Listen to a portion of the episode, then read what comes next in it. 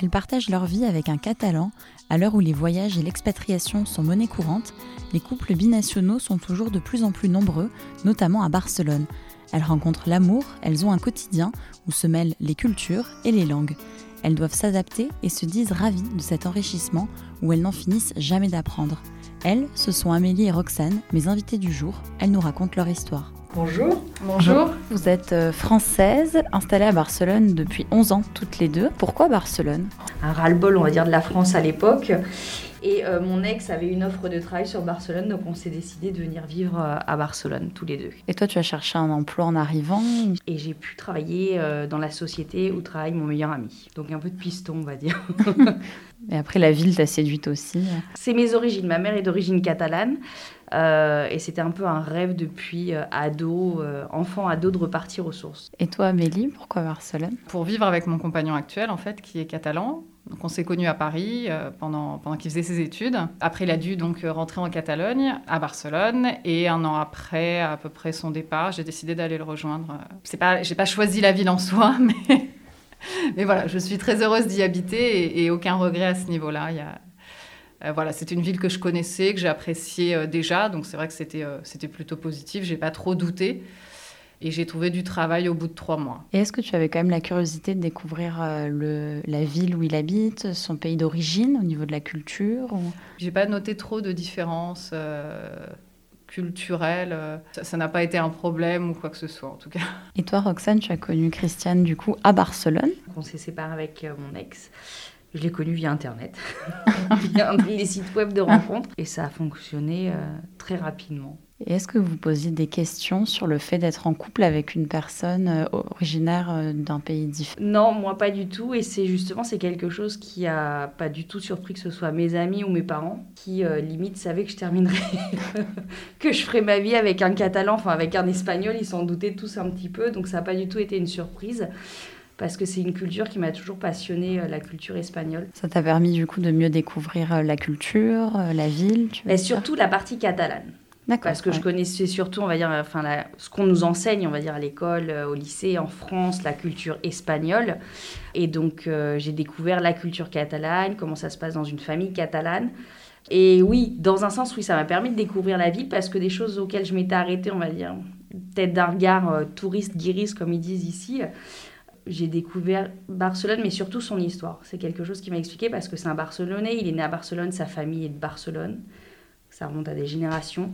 Donc vraiment, euh, vraiment l'histoire de Barcelone et l'histoire catalane. J'ai vraiment là-dessus, ça a été une véritable richesse parce que et j'en apprends encore sur vraiment euh, tout ce qui est la guerre civile, l'époque de Franco, des choses que qu'on n'étudiait absolument pas pas plus que ça en France. Et ça s'est bien passé, les présentations avec sa famille Super bien. Tu parles, oui. Ça serait très bien passé c'est alors c'est des Catalans hein, d'origine, enfin d'origine oui c'est des Catalans pure souche qui parlent catalan entre eux, mais qui ne m'ont jamais parlé en catalan, qui me parlent toujours en castillan et quand je suis présente, euh, même euh, s'ils parlent catalan entre eux, ma belle-mère tient toujours à traduire euh, pour s'assurer que je comprenne absolument tout, même si je comprends et je parle catalan.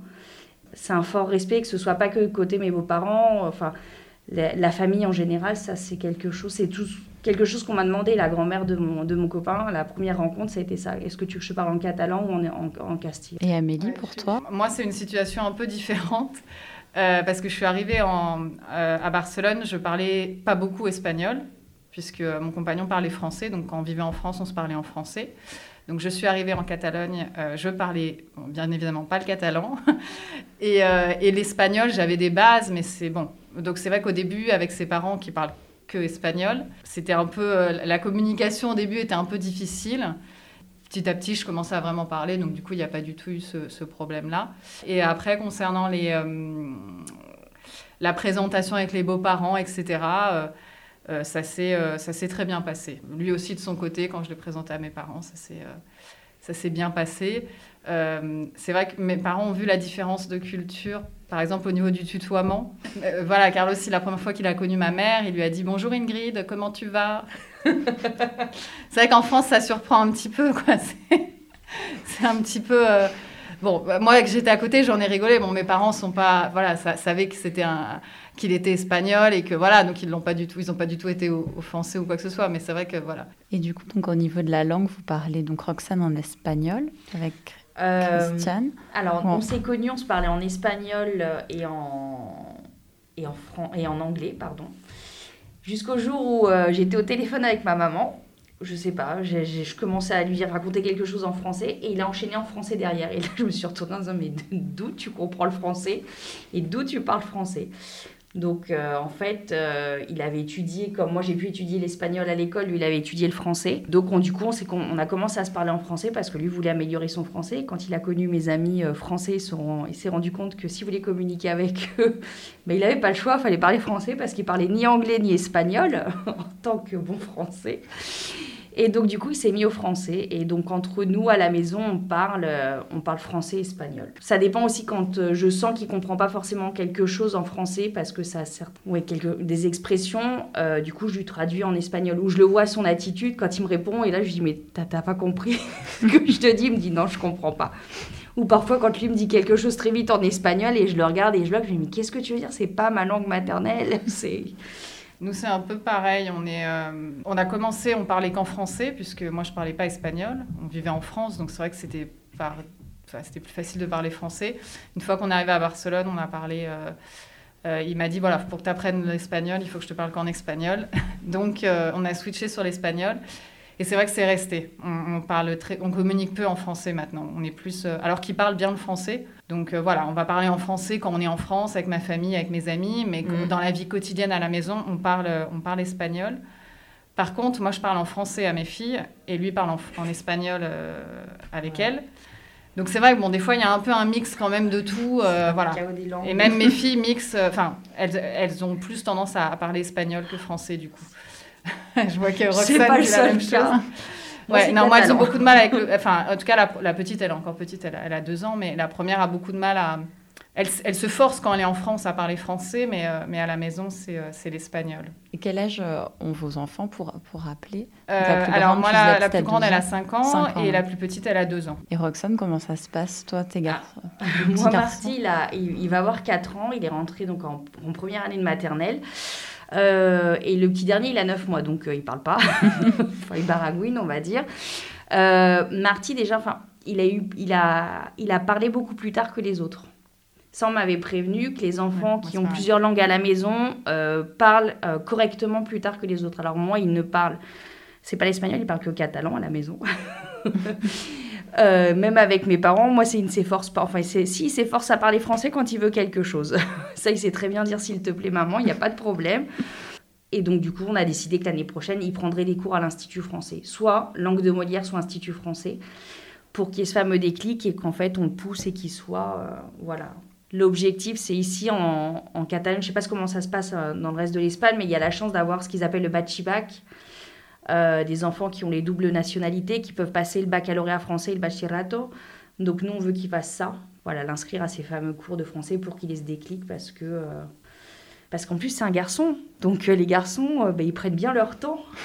Donc je pense qu'il faut le pousser un petit peu, le jeune homme. Mais bon, voilà. Et vous, quand vous échangez avec Carlos et Christiane, est-ce que ça arrive des fois qu'il y ait des quiproquos, même si que ce soit en français ou en espagnol, mais le fait que l'un des deux ne parle pas dans sa langue maternelle?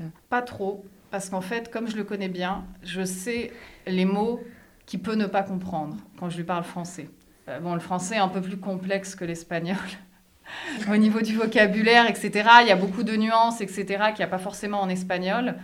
Euh, mais euh, voilà, en général, moi, quand je parle français, il me comprend, il me comprend, il me comprend tout le temps. Et voilà, s'il y a un mot qu'il ne comprend pas, etc., il me le, il me le dit. c'est plus lui, quand il parle français, c'est là que c'est drôle des fois. Il y, a, des, petits. Voilà, des, fois, il va, il va buter sur des mots, il va prononcer des mots un peu. Euh, voilà, un peu d'une façon un peu spéciale. Et avec l'espagnol, euh, ouais, moi, ça m'arrive de, des fois avec, avec sa famille de, de, faire des bourdes en espagnol parce que, parce que je dis un mot qui a un sens complètement contraire et comme je le prononce mal. Euh, ça peut arriver. Et Roxane, comme tu disais des fois. Oui. moi, le problème, c'est qu'il a pris tous mes tics. Donc il parle pas forcément un très très bon français par moment. Il utilise des expressions. Je dis mais non, faut pas dire ça, c'est pas correct. Il me dit mais oui, mais tu le dis. Je dis oui, mais bon. Et pour revenir à la culture, est-ce qu'il y a des différences entre la culture catalane, française qui vous ont surprise au, début en tout cas? La famille. Je veux dire, voilà, ça peut être le rapport à la famille, l'éducation, des, des, grands thèmes. voilà, les mères catalanes couvrent un petit peu plus leurs enfants que, que les mères françaises, on va dire. Elles ont un côté latin, en fait, beaucoup plus prononcé peut-être qu'en France. Et euh, c'est vrai que moi, quand j'ai connu Carlos, euh, il savait quasiment rien faire tout seul. il savait pas étendre le linge, euh, il savait pas mettre une machine. Enfin voilà, alors que les amis autour de moi savaient le faire et voilà. Ils ont, enfin voilà, il a, eu un peu de mal à, à, prendre son indépendance, on va dire, à qui partir de chez ses parents. Voilà, quand je suis venue ici, il vivait encore chez ses parents. Et j'ai dû attendre plusieurs mois pour qu'il se décide à, quitter le domicile familial. Alors que j'ai l'impression qu'en France, les, les, on le fait beaucoup plus tôt. Et, euh, et, voilà, moi je suis partie de chez mes parents à, 20 ans et je, me suis débrouillée à 20 ans avec mes petits boulots, etc. Euh, après, c'est vrai que la situation économique, je pense qu'elle n'est pas la même en Espagne qu'en France. Et nous, en France, on a enfin, les aides aussi au logement quand on est jeune et tout, ce qu'ils n'ont pas ici. Donc, c'est plus facile pour nous de partir plus tôt que pour eux. Mais oui, mais la famille, oui, c'est. Euh, moi, je viens de. Enfin, on n'est pas une grande famille, on va dire, puis c'est calme quand il y a les repas de famille. Là, c'est animé, ça part dans tous les sens. Et quand ma mère vient chez moi, je dis ah, Ils sont bruyants, les Espagnols, quand même. Hmm. Et, mais qu'on aille partout, hein, au restaurant, partout, c'est vrai, c'est comme ça. Et, euh, mais oui, c'est ça, c'est ce que tu dis. La famille, c'est vraiment, même, même les cousins, c'est pas que les cousins, c'est comme des frères, c'est vraiment, c'est euh, le noyau familial, c'est euh, ils, sont, ils sont tous ultra liés. Les horaires sont différents. Ouais, c'est ce que j'allais dire. Très différents. Moi, j'ai eu du mal, hein, les horaires de. Moi, quand c'était les fêtes de enfin, Nouvel An haute et qu'on me dit, euh, et que moi j'organisais une fête et les gens me disent, non, non, non, Nouvel An, on dîne avec la famille et après on sort. Ça, ah, mais non, mais en franchement, tu fais la fête avec tes potes, tu fais pas la fête avec ta famille. Non, non, c'est tu prends, tu manges tes, tes 12 grains de raisin avec, avec la famille et après tu sors. Ah ouais, d'accord, bon, bah ok.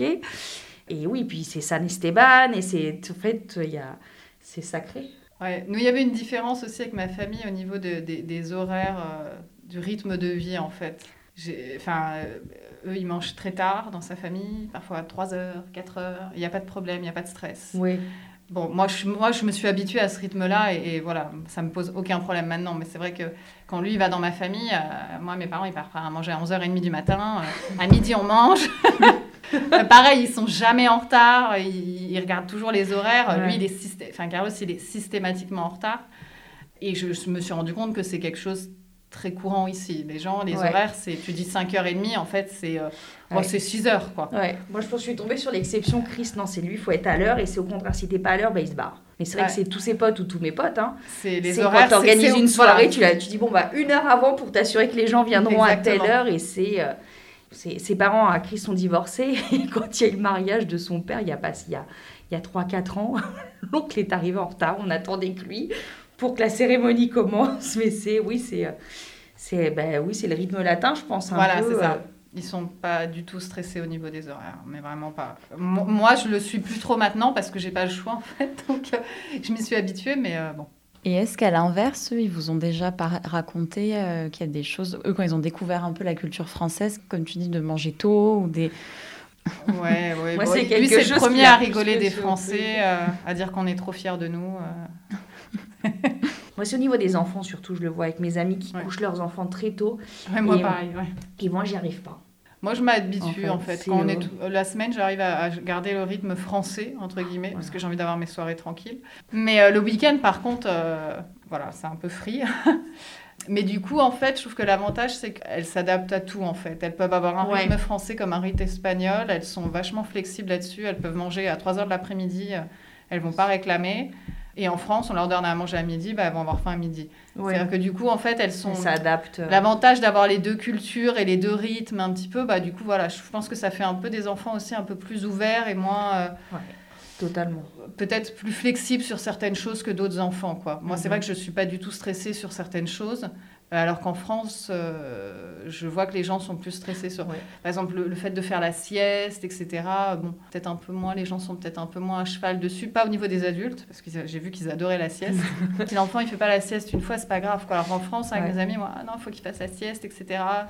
Ouais. Mais c'est ce que tu dis, la sieste sur les adultes, tu vois, c'est un autre point justement. Ah oui, oui, moi la sieste. Et que moi, euh, j'arrive toujours pas à ah m'habituer. Ah, mais le dimanche, si on déjeune chez, euh, chez mes beaux-parents, quand ils commencent tous, je, hey, vous faites la sieste et je rentre chez moi. Je moi, c'est pareil. Je, rentre. Ils font tous la sieste. Enfin, non, pour moi, je, il faut que je fasse quelque chose. Je veux pas. Ou alors, si je fais la sieste, c'est vraiment que les, ils m'ont épuisé les gamins. du coup. Euh, Parce qu'en France, ça se fait, mais plus, voilà à partir d'un certain âge. Ah, mais dire, c'est mes grands-parents quand j'étais voilà, petite, voilà.